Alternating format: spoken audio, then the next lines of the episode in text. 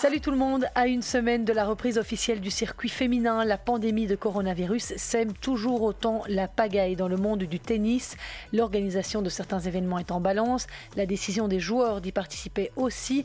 On fera le point sur les tournois annulés, maintenus, les forfaits, les présences. Quel programme à ce jour pour nos joueurs belges? Je vous dis tout ça dans ce numéro de Jeux 7 et podcast. Je vous donnerai également des nouvelles de Kim Clijsters qui a été mise au repos cette semaine au World Team Tennis suite à des douleurs abdominales je vous parlerai aussi de l'Ultimate Tennis Showdown deuxième volet. Merci d'être au rendez-vous de ce petit tour hebdomadaire de l'actu tennis. Bienvenue.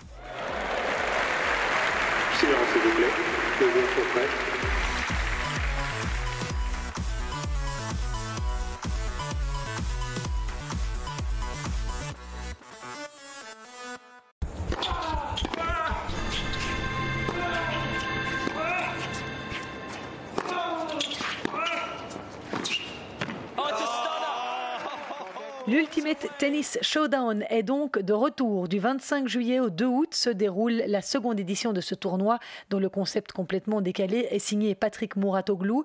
Des matchs qui se jouent en quatre cartons de 10 minutes avec les codes de l'e-sport et des formats courts diffusés sur les plateformes internet.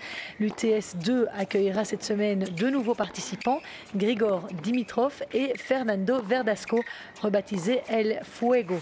David Goffin, qui a été éliminé lors de la première édition au porte de la finale a lui choisi de ne pas remettre le couvert. En revanche, du côté des autres joueurs qui disputent la phase de groupe, on retrouve trois Français, Richard Gasquet, Benoît Père et Corentin Moutet. Il y a aussi l'Espagnol Feliciano Lopez, l'Allemand Dustin Brown et l'Australien Alexei Popirin, tous déjà en lice lors du premier tournoi remporté par Matteo Berrettini. Le vainqueur de chaque groupe de quatre joueurs sera qualifié pour le dernier carré, alors que Félix Auger-Aliassime et Sacha Zverev seront eux directement directement qualifié pour les demi-finales le week-end prochain. Le Canadien, 20e mondial, avait été contraint au forfait pour l'UTS 1. Il était blessé à la cheville. La finale est prévue le 2 août. Ce week-end avaient lieu les deux premières journées de cette UTS 2. On a vu notamment Grigor Dimitrov balayé par Richard Gasquet. Le Bulgare, je vous le rappelle, a été il y a un mois le premier participant de l'Adria Tour à annoncer qu'il avait contracté le coronavirus. Il est apparu d'ailleurs avec quelques kilos de moins. À noter que l'Ultimate Tennis Showdown s'ouvre aux femmes. La compétition se tiendra pour elles les 1er et 2 août sous la forme d'un Final Four.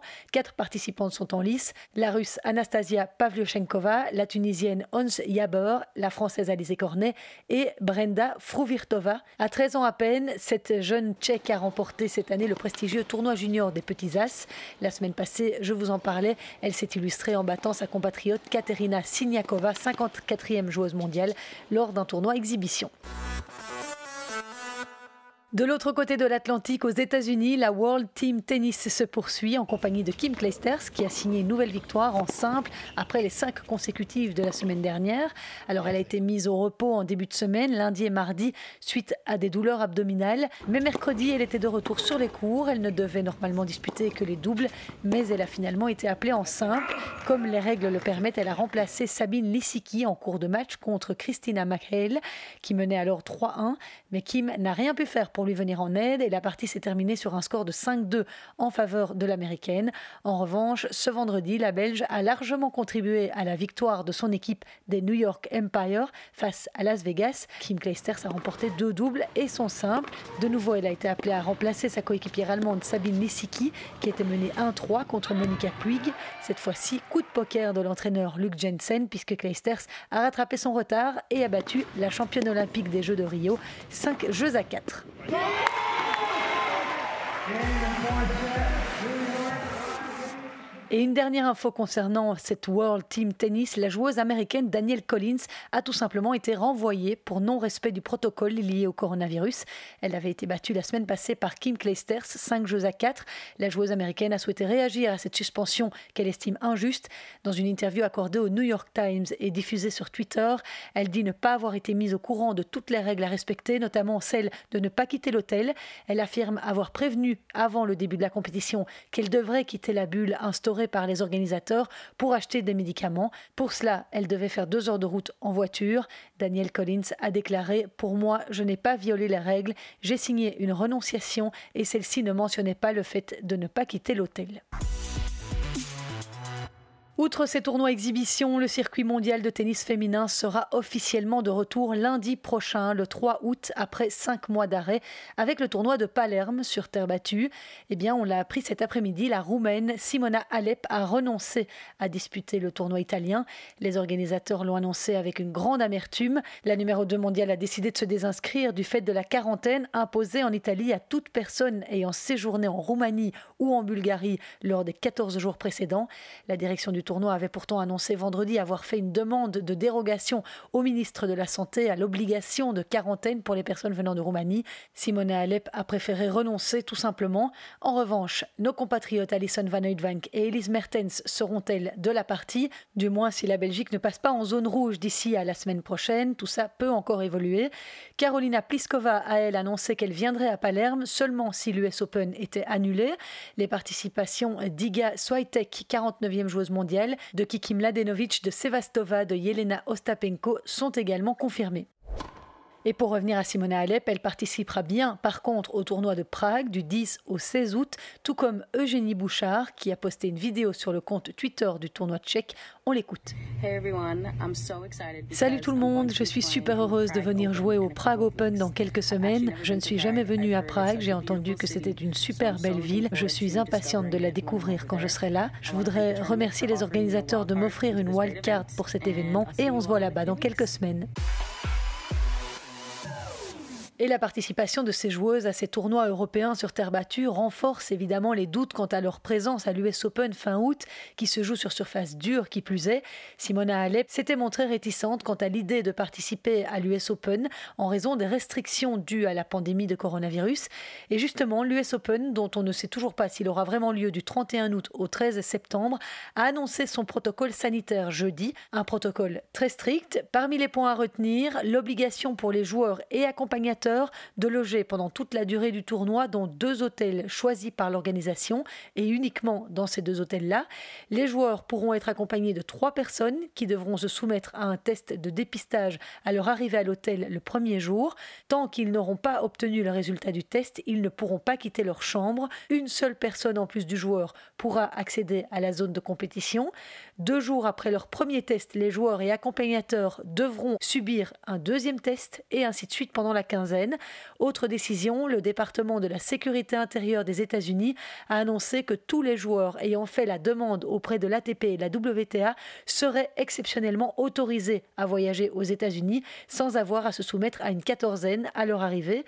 À toutes ces mesures s'ajoute évidemment le port du masque obligatoire et la prise de température régulière. Je vous rappelle aussi qu'il n'y aura pas de qualif à l'US Open et ceux qui ne sont pas dans le cut d'admission qui est fixé au 120e rang mondial recevront un dédommagement. Malgré ces mesures strictes, certains joueurs ont bel et bien l'intention de participer à cet US Open. C'est notamment le cas d'Andy Murray. Selon un tweet de Stuart Fraser, correspondante pour le journal anglais The Times, l'Écossais planifie de se rendre à New York où il veut jouer le tournoi de Cincinnati la semaine juste avant l'US Open. Serena Williams a également l'intention de jouer à New York. L'américaine victorieuse de 23 titres du Grand Chelem peaufinera quant à elle sa préparation au tournoi de Lexington, ajouté tout récemment au calendrier WTA. Ce sera donc du 10 au 16 août. Dans le tableau, on retrouvera d'autres américaines, Sloane Stephens, Coco Gauff, Venus Williams et Amanda Anisimova. Et puis également Victoria Azarenka et Arina Sabalenka. Du très beau monde dans ce tournoi qui se jouera dans le Kentucky. On rappelle par ailleurs que la semaine suivante, le Masters 1000 de Cincinnati doit se dérouler à huis clos sur le site de Flushing Meadows à New York, juste avant l'US Open.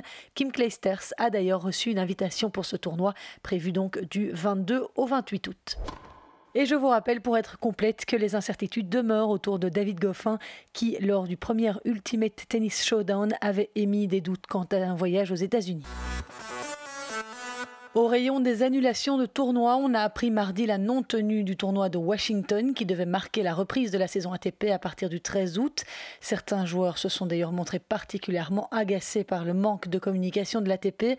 Notre compatriote Kirsten Flipkens a notamment tweeté ironiquement qu'elle était ravie d'apprendre cette annulation via les réseaux sociaux. Même son de cloche du côté du joueur américain Rayleigh Opelka qui s'est fendu d'un tweet pour exprimer sa colère. Je me demande s'il y a d'autres sports pour lesquels les athlètes doivent régulièrement vérifier Twitter pour être tenu au courant de leur emploi du temps, car pour nous, joueurs de tennis, c'est le seul moyen d'avoir les dernières infos. Plus tard dans la semaine, on a appris qu'onze autres tournois seraient rayés de la liste cette saison, puisque les autorités chinoises ont décidé de suspendre les compétitions sportives internationales en 2020. On parle de sept tournois chez les femmes, dont le Masters qui aurait dû réunir les huit meilleures joueuses du circuit à Shenzhen, et quatre chez les hommes, avec notamment le Masters 1000 de Shanghai. Quelques infos en bref, on a appris que la russe Anna Kalinskaya, 112e joueuse mondiale, avait été testée positive au coronavirus il y a trois semaines. Elle l'a confirmé jeudi sur Instagram. Heureusement, je n'ai eu que des symptômes légers. Je me suis isolée pendant deux semaines et la semaine dernière, j'ai passé deux nouveaux tests qui étaient négatifs. Je me sens bien et je m'entraîne à nouveau. Voilà ce qu'a déclaré la joueuse de 21 ans. Enfin, la troisième étape du challenge élite de la Fédération française de tennis a été remportée logiquement par Gilles Simon, 54e joueur à et favori de l'épreuve. Il a dominé en finale Maxime Hamou, 346e à l'ATP. Gilles Simon avait déjà remporté la première épreuve de ce tournoi qui se déroulait en trois étapes en France. C'est sur ces quelques infos de nos voisins français que je vous quitte. Merci d'avoir été au rendez-vous. Si vous avez apprécié ce résumé de l'actu, n'hésitez pas à parler de jeux, et podcast autour de vous et à le partager. N'hésitez pas à interagir avec moi hein, sur les réseaux sociaux. Ça me fait toujours bien plaisir. La semaine prochaine, la reprise du circuit s'annonce et ironie du sort, je serai normalement en vacances pour deux semaines si tout va bien. Donc pas de podcast au programme avant le 23 août. Si les mesures sanitaires m'empêchent de partir, je me ferai un plaisir de revenir vers vous la semaine prochaine avec les dernières infos de la semaine. D'ici là, restez prudents, prenez soin de vous, des autres, et puis bonne merde à tous ceux qui sont sur les cours en tournoi en ce moment. Ciao